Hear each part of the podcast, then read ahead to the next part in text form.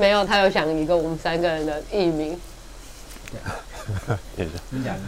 你讲，你讲啊，你想的就你讲，为什么没有我们要叫老夫少妻，老夫少妻，嗯，第三者，我第三者，对他给你取名是第一个好选择。第三者。可以吗？我不是，我干嘛当你们第三者？我干嘛当？第是不是？如果是我，我也不愿意。第三者，你的解释就比较宽了，他不是说真的是小三或什么小王之类的，那你的第三者这边的意思是？就第三个人啊。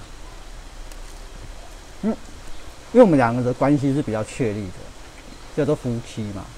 对不对？这个大家也不用讳言。可是插一个人进来，就会觉得，嗯，这个人是谁？到底他跟他们这个夫妻有什么关系？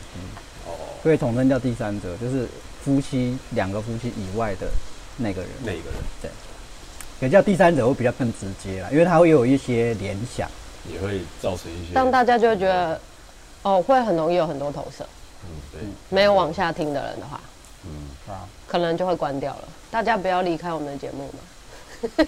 应该不会啦，会来听的，会来搜寻的，一定是对这个名字有兴趣的，想知道你们在搞什么。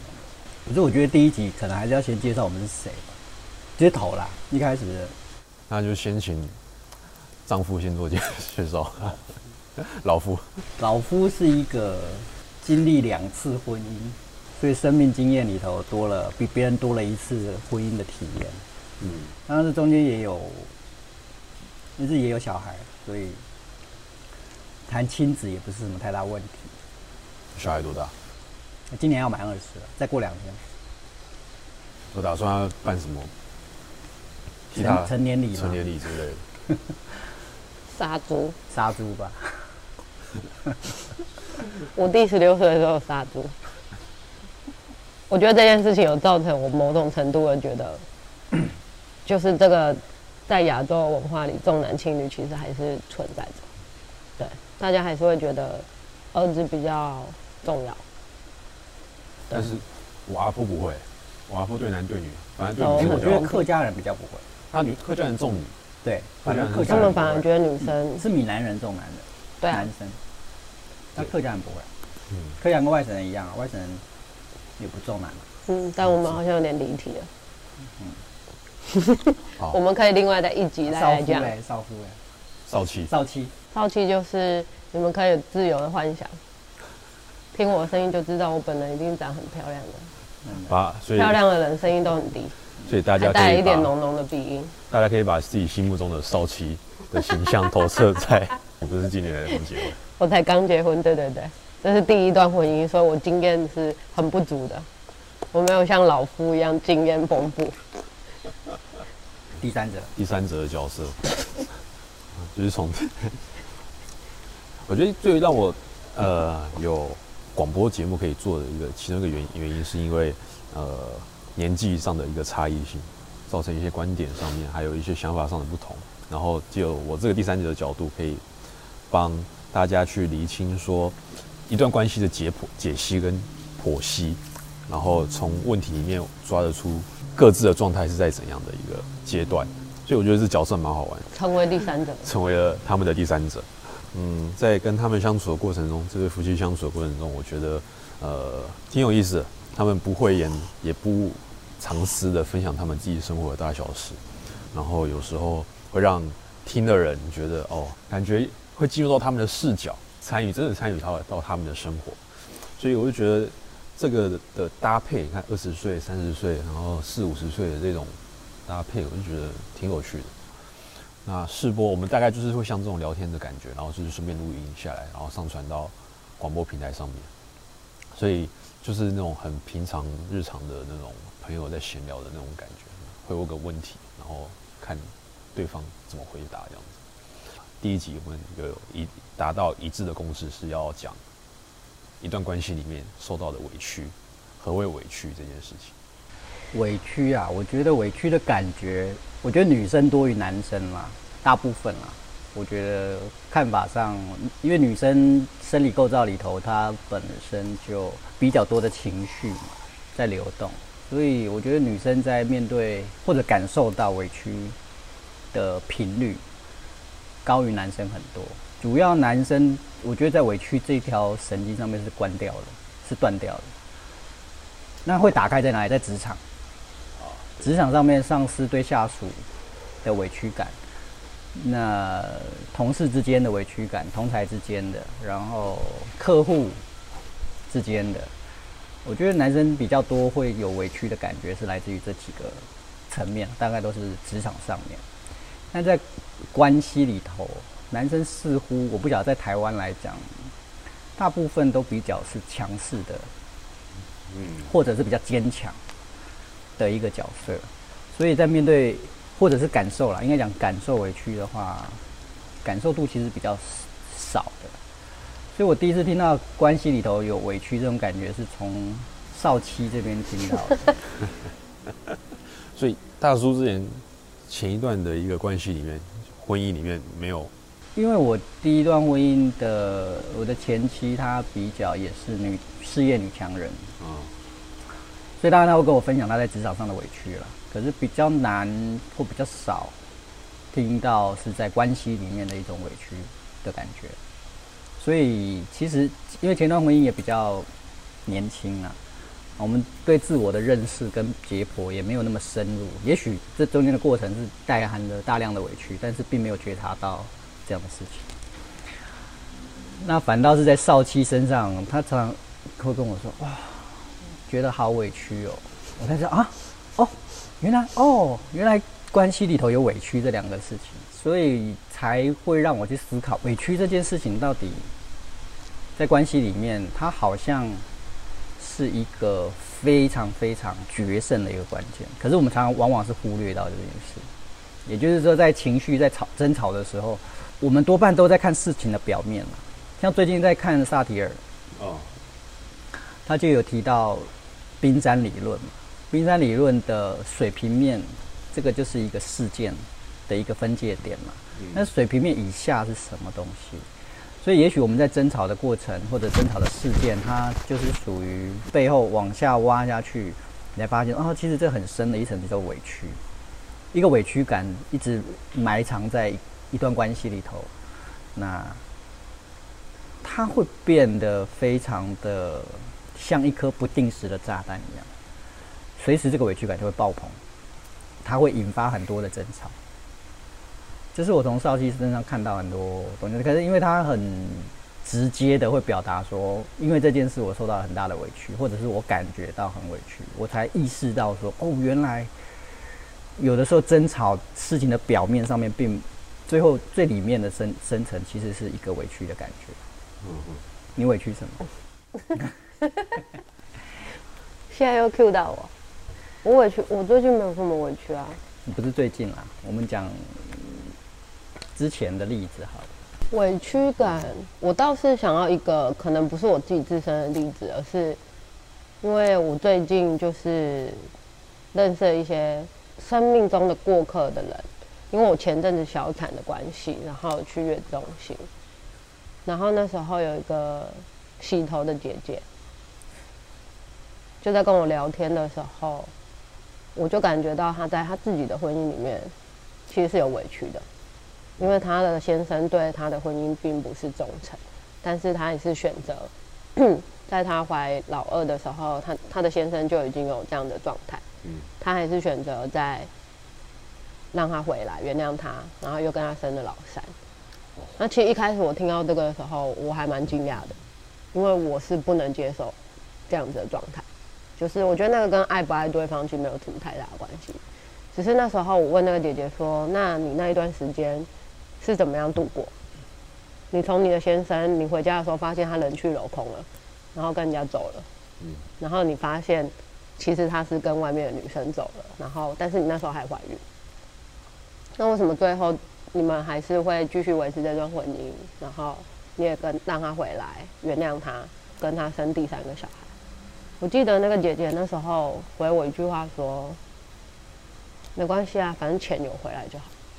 哦。可是这个东西在当下的我听到的时候，我觉得非常的惊讶。嗯。我才意识到说，也许在这个世界上，有很多人，尤其是女人，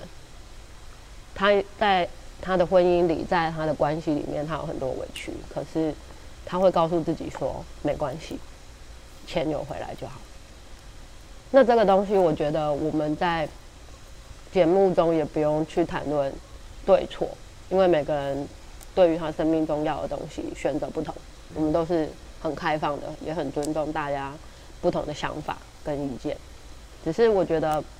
也许我们可以借由这个议题去想：难道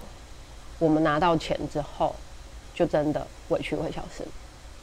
还是其实它就只是一个短暂，然后或者是这个世界信念的父母、你的教育告诉你说没关系，没有人，至少我们还有钱，所以你用这样的东西不断的洗脑自己。甚至到最后变成是一种自我欺骗，那这样的生活过得可能就会蛮辛苦的。状况如果是说小孩，嗯哼，因为很多很多很多父母是因为小孩子没有办法去拆撕破脸。你的意思是说，就是在婚姻里面因为有孩子了，所以我们现在选择维持一个婚姻假象的那种家庭和谐，然后跟小孩讲说哦。爸爸跟妈妈没事，但实际上可能等小孩睡睡睡觉的时候再吵，再吵，或者是直接爸爸出去，或者是妈妈出去，然后留一个人在家顾小孩之类的。我觉得这个议题应该也是一个百年大难题，因为我身边的确是有不少人也是在婚姻里也有孩子，然后也很多妈妈后来告诉我说，我们没有办法分开，很大的原因是因为孩子。他们有他们自己很多担忧，但我觉得这个东西，就我自己自身的例子来讲，我的父母结婚到现在三十八年，嗯，我似乎是想不起来他们有在我们面前争吵过什么。但好玩的东西是，他们没有在我们面前争吵，我并不觉得他们的关系很好。他们不争吵，可是小朋友感觉到的，在我成长的过程中，我并没有觉得。我的父母亲是一个 一对让人羡慕的那种很美好的一种互相成长的亲密关系，我反而会觉得，我看见我的母亲不断的在忍耐，然后她也不断的在我成长的过程中告诉我说，没关系，我们吃亏就是占便宜，没关系，我们退一步，我们先让。可是我觉得这个东西会衍生出来另外一个议题，就是说。当我们过度的告诉自己这样的时候，我们心里其实是有委屈的。可是我们告诉自己说没关系，不管你用什么方式，呃，大家都是一样的日子啊啊，女生就是这样嘛啊，嫁鸡随鸡啊，嫁狗随狗。可是我觉得这个东西引动出来，让我更想要去分享给大家的一个部分是，我们是不是能够成为有一个自我。思考能力的女人，而不是你的原生家庭的父母，他们告诉你那一些东西应该是怎么样子，所以你在成长的过程，你没有自己的思辨能力，所以你选择全盘接受这些说法，导致于你现在的生活其实很有可能在重复着你原生家庭的模式，可是你跳脱不出来，但你最后还是会选择重复一样的。夫妻关系、亲子关系，然后往你的下一代就继续下去，就是这都是很很多可以探讨的啦。嗯嗯嗯。所以我觉得你刚才讲到那个孩子的那个部分，就是为了孩子。就我个人来说，我觉得孩子是一个很敏感的东西，很敏感的生物，很敏感的存在，很敏感的一个地球上的存有。父母亲就算没有在孩子面前争吵。但是家里的氛围，其实孩子都感受得到，他们会非常清楚知道我的父亲跟我的母亲，他们是不是在一个爱的状态里，还是很多东西其实是假的。小孩比我们更更容易识破世世界上的虚假的东西，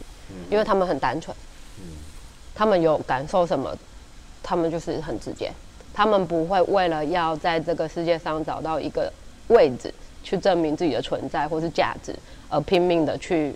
演出一个样子。嗯嗯，对。我来问一个问题：委屈感是怎么来的？委屈感怎么来的？嗯，为什么你会觉得委屈？是因为你曾经做过了什么？嗯，而没有得到相同的回馈，或者是满意的回馈，比如说牺牲。哦，我觉得我为了一件事情付出了努力，牺牲了一切，而没有被看见，或者是没有得到相同的回馈，所以委屈感是不是从这里发生的？从这里面产出的？嗯，呃，对啊，第三可能者说一个，可能是一部分是如此。然后你说工作上的委屈的话，可能是嗯，我讲一个实际的例子好了。这个项目呢，它是要去砍价，嗯，需要去议价，所以呢，议价的同时，我们必须要先把所有的呃品相、所有的 item 都知道说它的成本，然后去请各家厂商去打样，然后再去请他们报价，再去比价。那这个流程呢，其实可长可短。那那一次呢，我大概走了半年吧，半年，然后最后筛选了几家出来。然后实际上我们到了那个国家，准备要去拜访那些厂商，要去议价的时候呢，我主管自己也透过国内的一个进口商去找到当地的一家茶商，呃，一家一家厂商。那我这边也找到日本，呃，受就是他那个厂商全部都是日规，他是跟日本很有名的呃企业合作。到了那边之后，我主管就是把大概我们一个礼拜的行程，大概有三天的行程都是安排在他的厂商，那另外可能就是说一天的时间安排在我开发的厂商上面。我们在那一天我去我开发那个那家厂商的时候呢，整整一天哦，没有听到说我主管要跟对方议价这件事情，所以去那边拿完伴手礼，然后拍个照，然后做完公司的呃简介之后就离开了。所以呢，当那当下我非常非常的错愕。你今天转了两次机，然后到那样那样的国家去拜访这样的厂商，你连议价都不议价，咬定是说会是你那一家会中选。这当下我是有感受到一些，就是诶、我工作的一个努力没有被看见，或者是呃被他一己之私给埋埋没掉。当下是愤怒加委屈，但是愤怒是大于委屈的。那后来有跟呃其他同事讲这件事情，他们也认为是说，这真的是非常明目张胆，就是明摆着给你看的这一种。所以后来我退一步想哦，啊，就真的只能跟人家维持好关系，那日后可能有需要再去麻烦人家，这是工作上。那情感上的，我觉得是别人受到委屈，我觉得他不讲，我让我觉得很憋屈。就是讲委屈一定会有包容，委屈跟包容是两两两两两件事情。他就是一直过度的包容我，让我觉得他有委屈。然后这样明明就是我觉我觉得是一种不对等的关系。然后我知道这个关系已经开始偏掉了，或者开始失衡了。然后我问对方说：“你你觉得有哪边不妥的，或者是你觉得哪边不太好的，你一定要跟我讲，你一定要讲。”但是呢，他就是非常的包容我，非常的呃溺爱。你说在亲密关系里面，在亲密关系里面，这个是讲亲密关系的，所以我知道他有委屈，我知道他其实一直在，你感受到，我有感受得到，我有问他说你这样子，你觉得这样子 OK 吗？他甚至有一直在问他，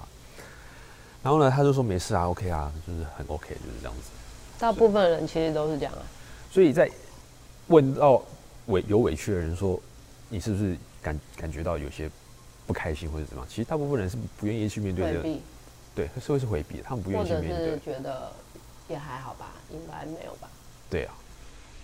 嗯，对啊，我觉得跟我们是华人有很大的关系，华人社会。害怕冲突。我觉得这个害怕冲突的东西，我在我周边的很多人身上都看见。对两个人里面，你会去观察，一定是有一个人比较敢于挑起，但是如果另外一个人是属于一直回避的，基本上其实这架也吵不起来。可是吵不起来的时候，沟通不会发生。所以就是要吵一下。我觉得倒也，我觉得吵架它其实不一定单单是字面上的意思，就是一定要多爆裂才叫吵，或者是一定要上演到什么，是有意识的吵。有哦，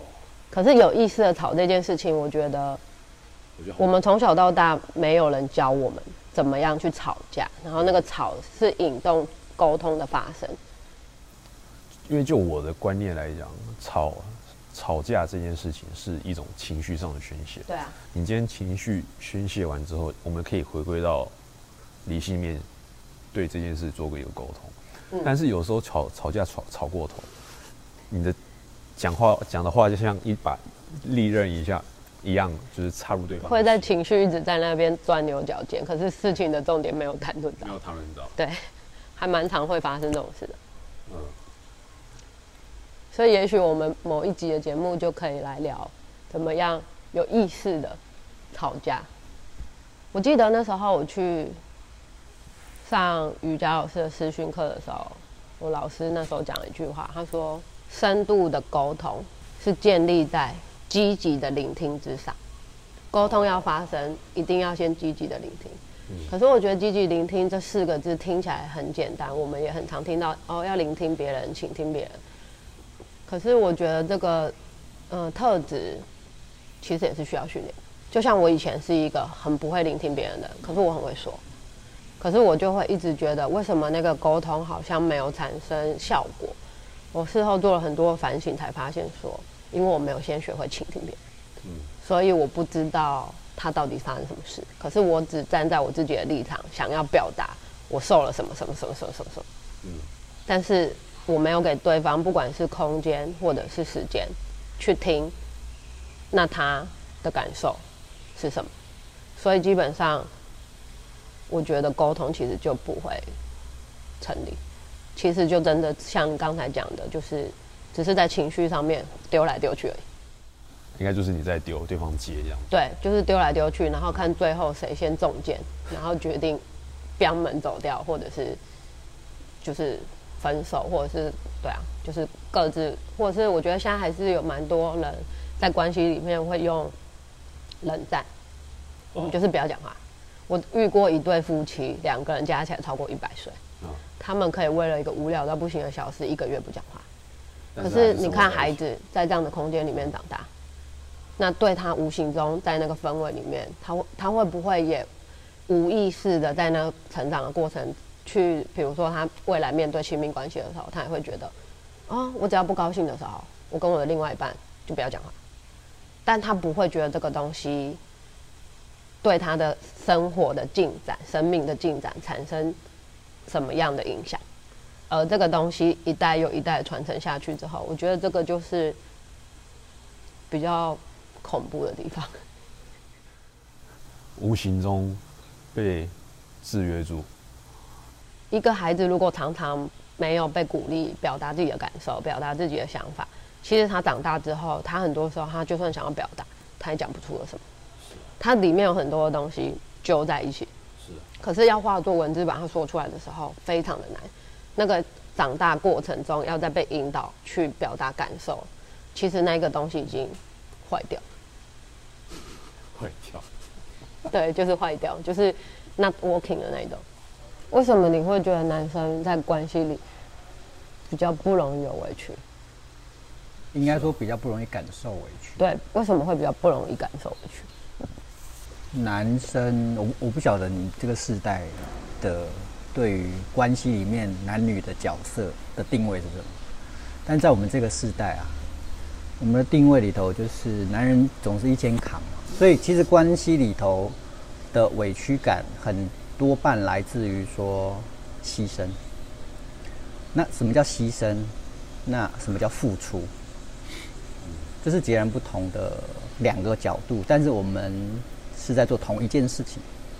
你做这件事情，你是站在付出的角度，还是站在牺牲的角度？这个会造成相对的委屈感。啊，心态上的差别在哪里？举例好了，今天做家事这件事情，你如果是站在我们是一家人的角度，这件事情谁来完成都一样，那你愿意去做这件事情，心甘情愿的去做这件事情，那代表着叫做付出。嗯，那你如果抱着一种我这样做是为你好，或者是为这个家庭去做，呃，不管是另一半也好，或者是为孩子也好，你会觉得因为我牺牲了我的时间去做这件事情，可是做了这件事情之后是为了大家好。如果站在这个角度出发，而不是站在一个付出的角度出发，那个委屈感就会开始发生，因为他没有被看见。他没有被其他家人或关系里面的伴侣看见，所以我才说委屈的这个感觉，它其实架构在一种，你是不是做了某件事，然后或者是某一个举动，对方有没有看见，而你在乎那个看见，嗯所以他背后其实带了目的的。嗯就是那个目的就是被看见，或被称赞，或者是被拍拍手、被按赞。嗯当对方的反应不如你预期的时候，你就会开始产生委屈。就是所谓的回馈，对，你的 feedback 是什么？嗯，所以套回职场上的例子，你刚刚看的那些，就是其实因为你你为了那个溢价，嗯。那个厂商，你付出了相当多的心力，嗯。但是你的主管却一个巴掌就把它拍掉，也把它盖住了。他是当做没看到，对，所以你的委屈感跟愤怒感是因为这样而发生。如果说他今天很 nice 的、很好好的去对待你的努力跟付出，不管是对待那个厂商也好，嗯。嗯，好、哦，你你行前做的准备，跟你花了半年的时间去 survey 这样的事情，嗯。那你这个努力是被肯定的话，我相信是不会有这个委屈感的。也许你 survey 的厂商他后来并没有如期的拿到，但是你也会相信你的努力是被主管看见，而不是一手被盖掉的。其实这个在关系里面套回来关系里面就是这样啊，我们都期待另一半看见我们的付出嘛。那一旦对方没有看见的时候，他就会变成是一种牺牲，那个角度就会自然而然就会转成这个样子。或者是觉得哦，这本来就是应该你要做的对事情，对，没错。我觉得太理所当然的的认定对方，其实我觉得这个这个这个回馈到一个一个状态，就是我们怎么去。大家都说爱自己，爱自己，那到底什么叫真正的爱自己？在关系里头，如果你真的是一个爱自己的人，其实你做的任何举动，你是不要求回馈的，因为你知道那件事情是你爱自己的表现。这说起来很玄呐、然后说起来好像很高调，but 它就真很真实。你的言语去翻译你的这个这个这个 翻译这个意思，可能就是就把每个人身边的每一件事情，当做是照应你自己自身的样子的一面镜子。对，当你把你自己照镜子的那最美、最妖艳、最动人的姿态摆出来的时候，你的生活就觉得非常好。对，就像每天早上我跟小鬼，我跟少七，我们前两天还在那洗碗争执，洗碗的时候，他还说蛮有趣的。他最他最近表现非常非常的棒。那晚上睡觉前会把他一天的碗洗起来。不是一天，是晚餐。过去呢，过去都是东西都会摆在那儿。那我是早上起来，因为我是负责煮饭的人啊，那他就要负责洗碗，所以我就觉得洗碗不是我的事啊。但重点是你们在这个之前有这个共识。有啊，谁负责煮饭，另外一个人就要负责洗碗，这是很一开始就讲好的啊、对啊，但是有人洗久了就很不爽。其实也倒不是喜酒的问题，而是到最后他就变成视而不见。就是他把一天的，就比如说我去上班嘛，我其实也没有视而不见啊从早餐、中餐到晚餐，我其实也没有视而不见啊，而且然后在你回来过程有很多已经被洗起来的、啊，你回到家的时候，你发现哇，洗碗槽一缸子碗，因为我是一个爱干净的人啊。是啊，我吃点心跟吃咸的，我不喜欢用同一个碗，所以就累积很多碗。对啊，其实所以其实每天早上起来，我都要花半个小时洗碗，半小时有点夸张啊，真的。对对，我最近也开始在洗做洗碗这件事情，一些盘子、碟子洗洗一洗，真的，还有锅碗瓢盆，你要整理，蛮耗时间的。对，蛮耗时间的，半个小时。最近又没有洗。最近他已经进步很多了，所以我都给他拍拍手，给他按。不要，我觉得各位听众，挽救婚姻的三居，其中一居就是洗碗机，大家一定要存钱买起来啊！之后我们说不定会也会夜配一下。洗碗机，有洗碗机之后，大家就天下太平了。所以其实每天早上洗完碗之后，我要讲的就是说，我当然可以相对回来说，哎、我洗碗哦，啊，你看见了吗？类似这样。然后你希望说，啊，老婆起床一下，哇，厨房好干净，好整洁哦，怎么哦跟我昨天晚上睡觉前的那个印象是不同的？然后早上起来被老婆拍头这样子。对对对对对。那你就会觉得，嗯，今天特别有成就感。当然，如果说我做这件事的动机是希望被按赞拍手，当我的少妻没有这么对我的时候，我就会感觉到委屈了。哦，但如果我的想法并没有这件事情，我觉得，哎、家里的环境本来就是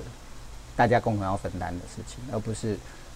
这是你做，那件事我做。嗯，那你做完整理完，你就觉得说，嗯，好啊，今天家里干干净净的，我就离开了，就出门去上班。我就觉得，嗯，接下来我留给少妻的就会是一个很干净的琉璃台台面，跟很干净的洗碗槽，然后所有东西都洗好了。虽然有的时候我老花眼看不太干净，会有一些小地方洗不干净，啊，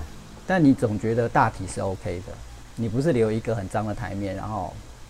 所以我们住的那个房子住了两年，基本上没什么蟑螂。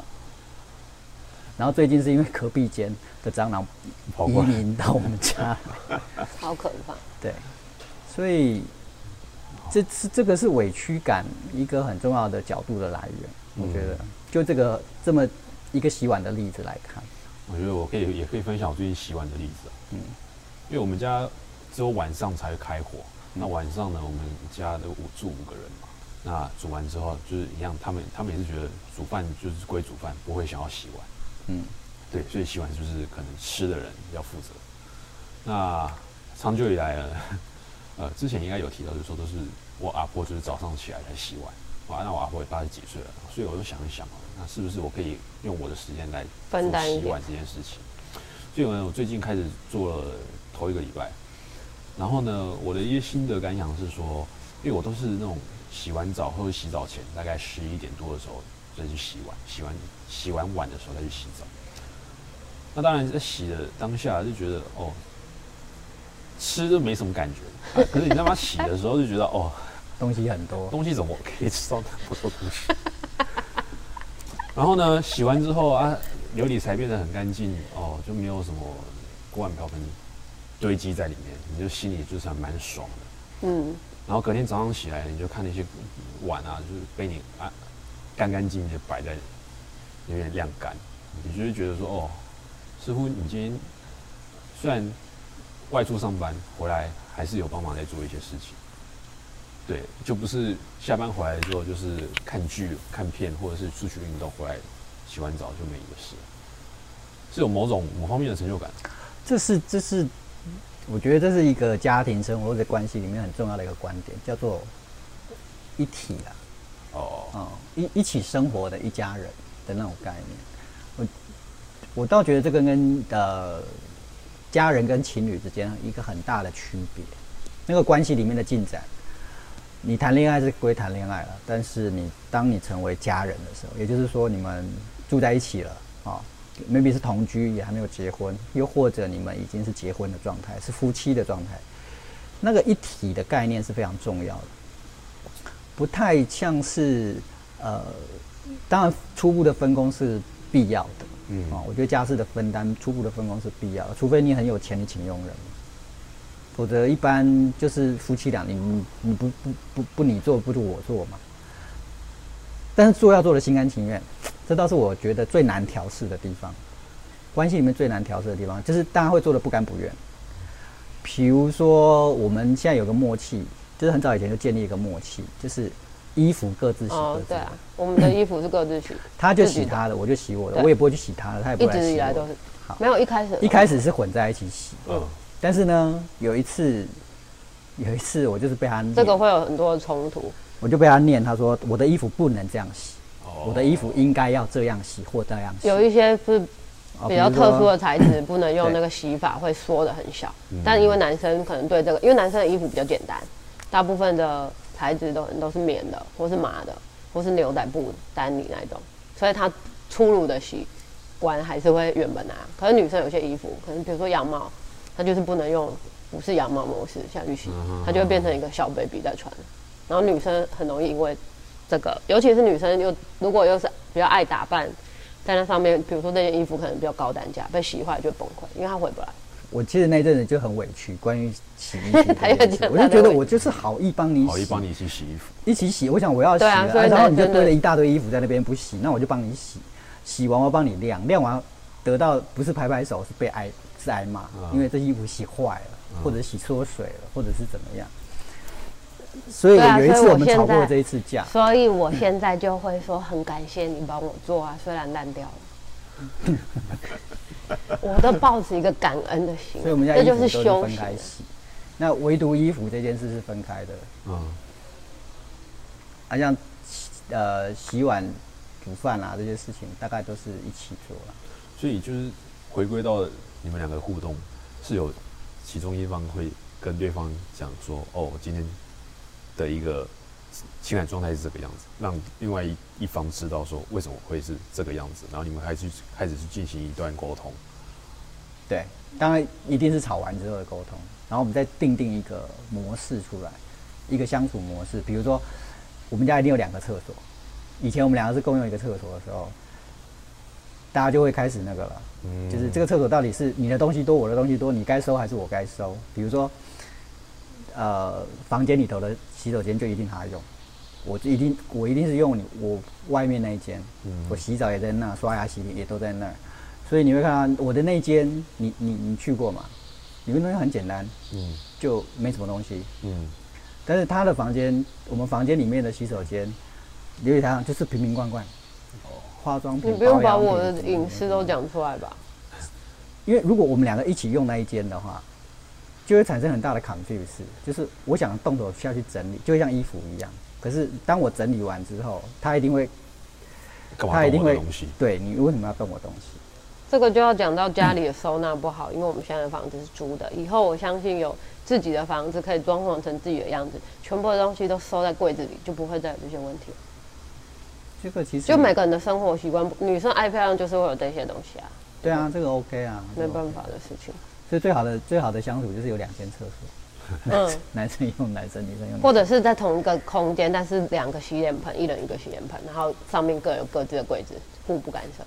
我觉得某种生活，我觉得人是群体的动物没有错，可是我觉得我在这个五年多的过程里，我发现某种程度，其实我们跟动物很像，我们还是要有自己的一个领域，而那个领域是，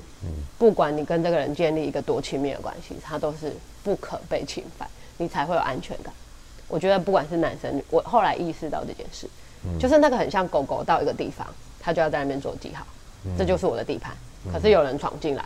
可是我不管他是不是故意的，我就是我有产情绪产生。可是我觉得那个是人对于一个空间的使用的时候，你会觉得，哦，这个地方是属于我自己的，然后我可以自己做主。我觉得这个到这个部分也是又是可以衍生出另外一个议题，蛮有趣的。就是一个人如果从小你都拥有一个空间是专属于你自己，然后你不需要跟别人分享，然后在那个空间里你可以做任何你想做的事情，不用受到限制，不用因为有另外一个人的存在，比如说你的兄弟姐妹，然后你所有的东西都是很完整的拥有，跟你从小就一直被迫，要分享。但但是其实你不想要，你表达的时候，大人还会骂你，就说因为你是姐姐，因为你是哥哥，所以你应该。可是我觉得这个应该会对于人的成长过程中造成很多的影响，但我不能说那个影响是往好的方向，或者是往不好的方向。对啊，嗯我觉得可以，这个这个东西，你说分享或者是要跟人家跟弟妹怎样去共享这件事情，可以回到这样的大叔讲的，嗯就是你今天看做是一体，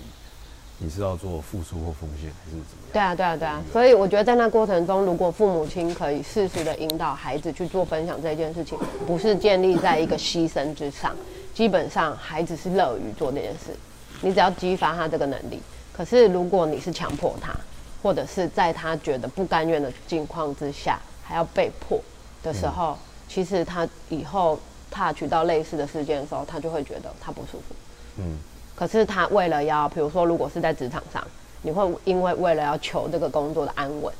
你会选择忍耐。可是，在关系里，因为有的时候你会觉得，我一开始我很爱你，一开始大家会互相吸引，一定是很粗浅的，可能就是一些外表上的，尤其是越年轻的孩子，在谈恋爱选择对象的过程中，我相信一定这都是我们每个人走过的历程，你一定会选择谁不喜欢好看的东西，嗯谁会去喜欢一个 就是一一幅一幅画美感，每个人都有，就大家一定都喜欢美的东西。可是，在这过程中，终究能够让你的亲密关系走的细水长流，跟一个长久而稳定、持续的关系，我觉得是现在这个世代的人都可以好好审视的问题。我觉得大家都走一个我不爽我就走，所以离婚率这么高，其实也是跟很多很多的，包括我们现在谈论这个有很大的关系。嗯大家如何在一个不舒服的状态之下，我们还能共同去创造一个新的相处模式？然后我们相信，我们都是有能力承受的大人，我们可以接受我们过去的生命发生过的那一些不愉快的事情，那一些错误，那一些伤害。可是我们相信，我们有能力可以去创造一条新的路，那你的生命才会有一个新的局面嘛？嗯嗯。可是大部分的人的点都是在于，为什么我要先改变？为什么别人不先反省他们自己？永远都是把矛头指向我已经付出这么多，你都没有看见吗？为什么你不改？但是我在这五年多的过程中里面，我觉得委屈一定是会有，但是我终究发现一个点，就是你没有办法去勉强。或者是用爱去让你的另外一半成为你心目中想要的那样，你唯独只有改变你看待他的观点，然后你把很多的注意力、很多的心思放在你自己的身上，你想要的那些浪漫，也许你的另外一半他就是一个很木讷的人，他不擅长做这些事，但你可以营造啊，你是一个浪漫的人，你可以负责营造那个部分。那每个人他有他擅长的部分，夫妻要走到最后。很多东西一定是互补，你会的东西对方不擅长，对方会的东西你也不擅长。可是怎么在里面互相去欣赏彼此的差异性，然后你希望被满足的那个部分，当你觉得对方是不擅长的时候，那你自己就把它做出来。那你们可以共同享受那种生活的甜蜜跟美好。嗯，你就不需要在那边等，因为你等了，或者是你去滑脸书。然后看到大家在那边破哦，我老公又送我一个什么惊喜包了，怎么样？然后在那边刷存在感。我当然相信也是有真实在分享他的生活，百分之一百真的是这样。可是我觉得这个时代太多的变化太快速，太多的声光刺激、多媒体、自媒体一大堆这些东西的进来，导致于我们一个不小心就很容易迷失。在这个欲望里面，然后你没有真正有时间好好的坐下来、静下来，问你自己，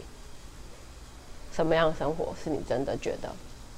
你想要的，而不是那些艺人，或者是那一些贵妇，或是这个世界创造出来的美好的婚姻状态给你看。嗯，那我觉得能够有那个能力回头静下来去思考这一些点。我们讨论的那些东西，你就有能力去创造你想要的。那你的那些羡慕、嫉妒，就会在这个过程中一点一点的收回来，然后你那些能量就可以去创造你想要的生活。那我觉得委屈在这个里面，自然而然就会因为这个过程中，他的很多的个性上的整合、关系里的冲突、很多的磨合这些东西，你就会知道说。委屈它永远会在，但是它会有一个相对应的一个东西来平衡它。嗯，那最后你就会用另外的视野来看待委屈这件事情。